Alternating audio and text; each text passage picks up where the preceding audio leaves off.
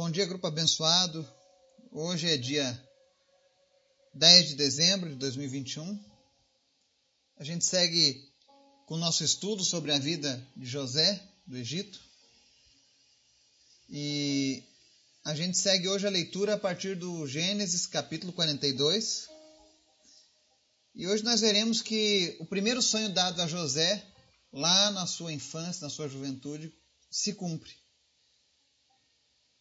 Nós já temos acompanhado a progressão, a prosperidade, as vitórias na vida de José e agora a gente vai ver mais uma etapa importante na vida desse grande homem de Deus. Amém? Mas antes da gente começar o nosso estudo, eu quero te convidar para a gente orar, interceder pelos nossos pedidos, pelos nossos familiares. Quero agradecer a cada um que orou por mim ontem. O nosso estudo lá no curso foi uma bênção. Verdadeiramente Deus falou. Pessoas foram impactadas, inspiradas a desenvolverem mais ainda a presença de Deus em suas vidas. Então, que Deus seja sempre louvado por todas essas coisas. Vamos orar? Obrigado, Deus, tu é sempre bom. Tu é maravilhoso, tu é misericordioso, nós podemos confiar em Ti, Senhor, porque o Senhor sempre tem a resposta. Ainda que às vezes nós não, não compreendamos o Teu agir, todavia nós sabemos que Tu és sempre bom, Pai. Toma as nossas vidas em Tuas mãos, usa-nos segundo a Tua misericórdia, que nós possamos participar, ó Deus, de tudo aquilo que o Senhor tem preparado para as nossas vidas, que nós possamos ser ativos, que nós possamos fazer a diferença nesse mundo, Pai. Desperta aqueles que ainda dormem para uma vida plena com o Senhor. Visita cada família deste grupo, abençoando, fortalecendo, curando, salvando, especialmente, Pai. Te apresento em especial a vida do Adam, que está enfermo. Nós repreendemos todo espírito de enfermidade sobre a sua vida. Declaramos cura em nome de Jesus. Oramos também pela vida do Marcelo. Que o Senhor esteja fortalecendo o seu organismo a cada dia. Repreendendo, meu Deus, toda a ação do câncer, da enfermidade. E em nome de Jesus, Pai, nós abençoamos, ó Pai, todos os medicamentos que ele está tomando nesse momento. Para que eles venham fazer a cura, para que eles venham fazer a diferença, em nome de Jesus, Pai. Manifesta a tua cura na vida dele e abençoa poderosamente, Pai. Que eles possam ter um dia maravilhoso na tua presença. Que a tua presença seja real, tomando conta da sua esposa, dos seus filhos, dos seus sonhos, dos seus projetos, em nome de Jesus. Te apresentamos também em especial, Senhor, a vida do Gilmar. E nós oramos, meu Deus, para que o Senhor faça uma grande obra na vida dele. Que o Senhor restaure, Senhor, a cada dia a comunhão dele contigo e que ele possa experimentar novamente, ó Deus, a segurança de andar na tua presença. Senhor, em nome de Jesus, dá sabedoria para ele, para resolver, ó Deus, todos esses problemas que se levantam contra a vida dele. E que ele possa ser sensível à tua voz nesse momento, Pai. E compreender que longe de ti não há salvação, Senhor. Longe de ti não há alegria, longe de ti não há felicidade, é tudo temporário. Mas o que o Senhor nos oferece, Senhor, é eterno. Visita os enfermos e cura eles nesse dia em nome de Jesus. Manifesta teus milagres, Pai, no nosso meio. Nós cremos em Ti. Obrigado por tudo, Jesus.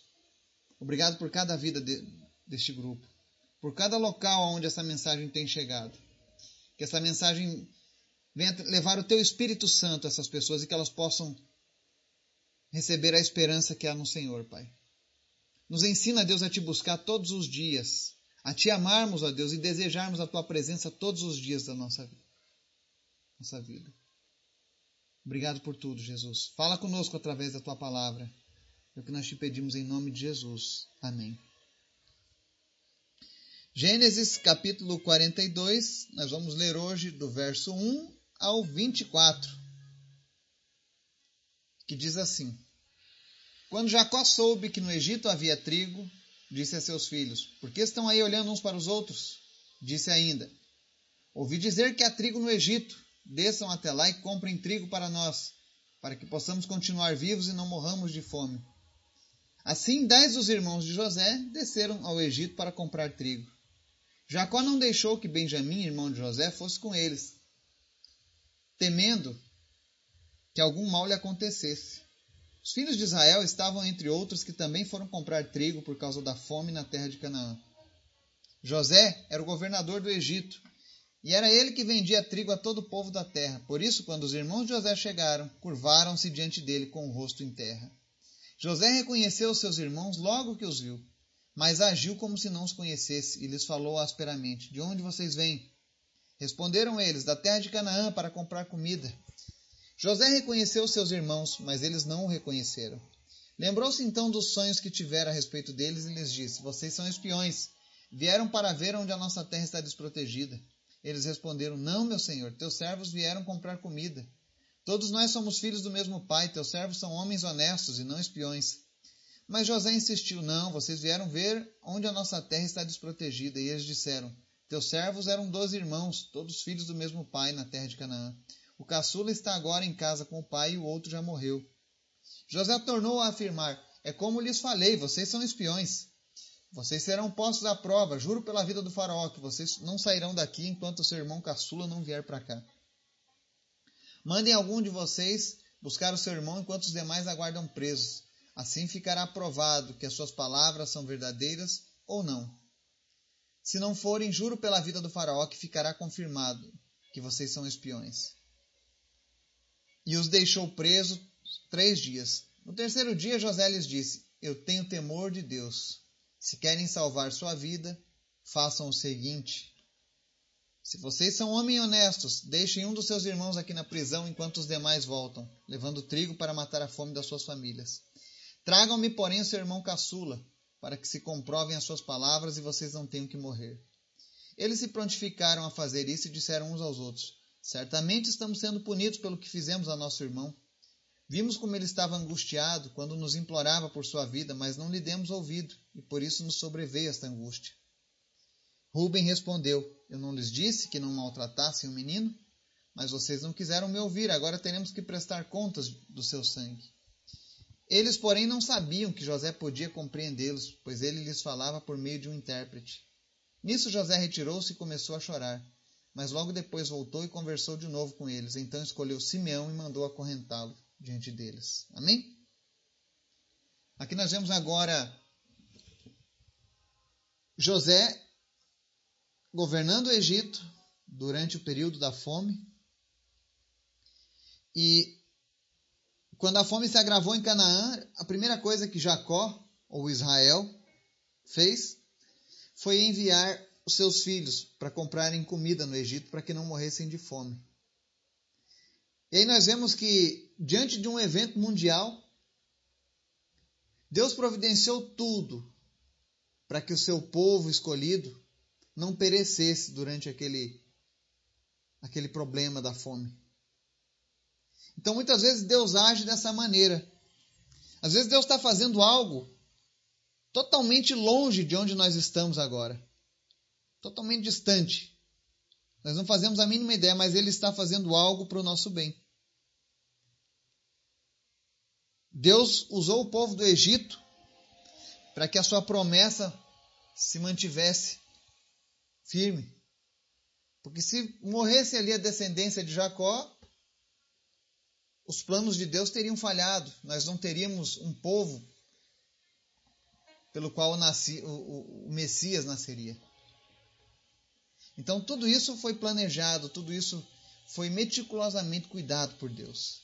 E aí a gente vê os irmãos de Jacó, os irmãos de José, desculpe, chegando ao Egito diante de José e no verso 6 diz assim: José era o governador do Egito e era ele que vendia trigo a todo o povo da terra. Por isso, quando os irmãos de José chegaram, curvaram-se diante dele com o rosto em terra. Nesse verso aqui 6, nós vemos o cumprimento da profecia através do sonho de José. onde ele viu lá que os seus irmãos se curvariam diante dele. E aqui nós vemos esse sonho se cumprindo. Sem saber disso, os irmãos dele estavam cumprindo aquilo que Deus havia revelado através do sonho de José. E aí no verso 12 em diante, após José notar que ali eram seus irmãos, mas eles não haviam reconhecido, José começa agora um plano meticuloso de conhecer como estão seus irmãos agora, pois passaram-se muitos anos desde aquele acontecido. E aí José começa a interrogar os seus irmãos. Ele usa uma desculpa de que eles podem ser espiões. E a cada pergunta eles começam a revelar um pouco sobre suas vidas, como eles estão vivendo. Isso não é porque José tinha rancor dos seus irmãos. Não, ele não guardava mágoa, ele não guardava rancor mais. Mas José estava querendo, estava curioso para saber se algo, alguma coisa mudou na vida deles. E aí no verso 19, é, a palavra nos mostra que José deixou eles presos por três dias, mas resolve soltar eles para que eles levem mantimentos para sua família. Porque José se preocupava com a sua família. Mesmo ele estando muito curioso para saber o que tinha acontecido com todos que ficaram, ele não deixa de se preocupar em enviar a provisão para a família dos seus irmãos. E aí ele diz: Eu tenho temor de Deus. Se querem salvar sua vida, faça o seguinte: se vocês são homens honestos, deixem um dos seus irmãos aqui na prisão, enquanto os demais voltam levando trigo para matar a fome das suas famílias. Em nenhum momento José deixou de se preocupar com eles. Tamanha a grandeza do coração de José. E aí nos versos 21 e 22,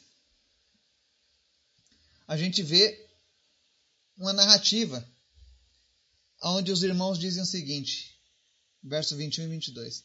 Eles se prontificaram a fazer isso e disseram uns aos outros: Certamente estamos sendo punidos pelo que fizemos ao nosso irmão. Vimos como ele estava angustiado quando nos implorava por sua vida, mas não lhe demos ouvido, por isso nos sobreveio essa angústia. Ou seja, os irmãos começam a falar entre si.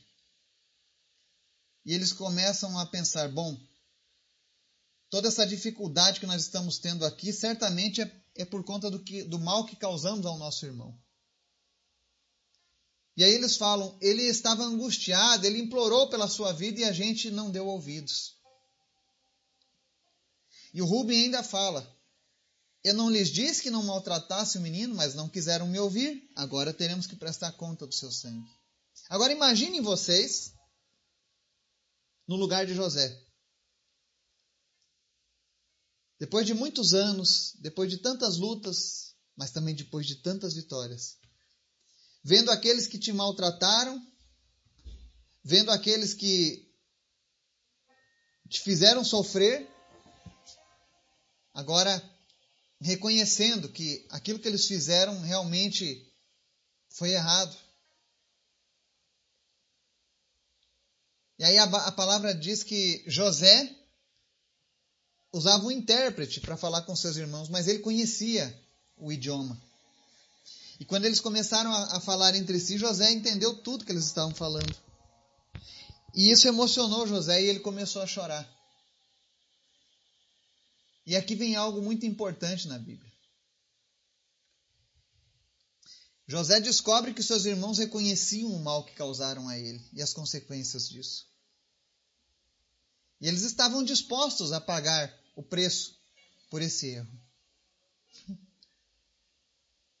Mas José não enxerga isso como uma vingança. E é isso que eu admiro na, na pessoa de José. Ele não vê isso como uma oportunidade, agora sim. Eles vão pagar por tudo aquilo que eles fizeram comigo. Não. José chora. José chora porque ele tinha um coração em constante mudança por conta da presença de Deus na vida dele.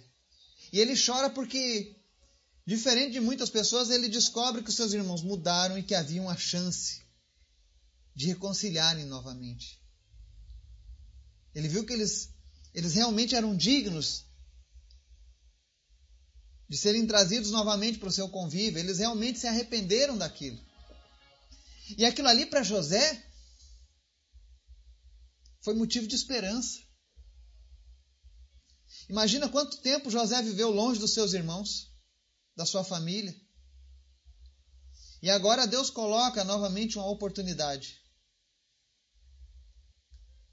para esses irmãos estarem novamente diante de José. E José era um homem que entendia as coisas de Deus. E ele, quando ele entendeu que aquilo ali era o sonho de Deus se cumprindo, ele compreendeu, eles fizeram tudo aquilo direcionados. Deus permitiu aquilo. Então eu não posso culpá-los.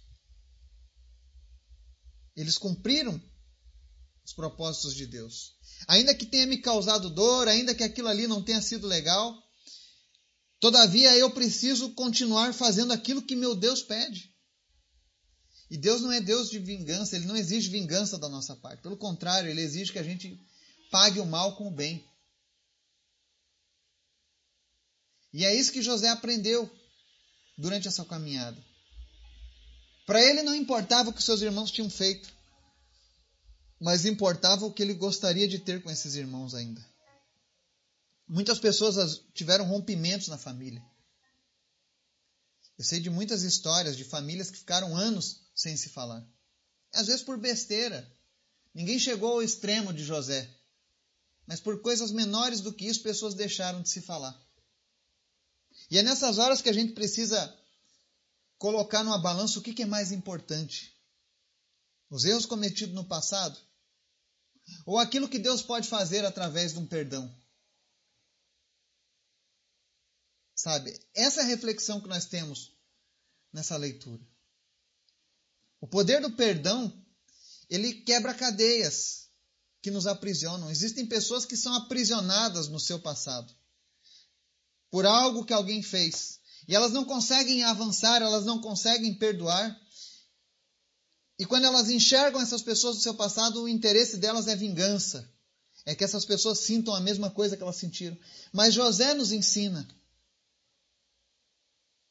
através do seu choro, que o que ele desejava naquele momento, com toda certeza, a Bíblia não diz isso, mas o Espírito Santo de Deus fala ao meu coração nesse momento. Eu gostaria muito que você pudesse ver o que eu estou vendo nesse momento ao, falar dessa passagem. Mas o sentimento que eu sinto aqui quando eu leio o verso 24 que ele retirou-se e começou a chorar, eu sinto vontade de chorar também. Porque o Espírito Santo ele ele me mostra que o desejo de José naquele momento era correr, abraçar aqueles irmãos, beijar muito eles e dizer: Meus irmãos, aquilo que aconteceu ficou no passado. Vamos viver aquilo que Deus tem para as nossas vidas agora. Vamos viver aquilo que Deus planejou para as nossas vidas. Não vamos ficar remoendo o passado, os erros do passado. E existem pessoas aqui nesse momento que precisam tratar problemas do seu passado. Ontem nós falamos sobre isso, nós iniciamos esse, esse estudo.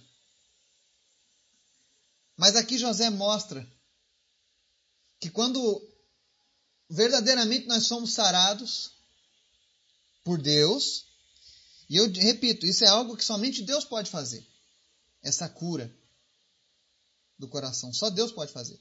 Quando Deus cura, de fato, e quando nós compreendemos que as coisas que aconteceram com as nossas vidas, as coisas ruins, elas tinham um propósito, elas tinham uma finalidade.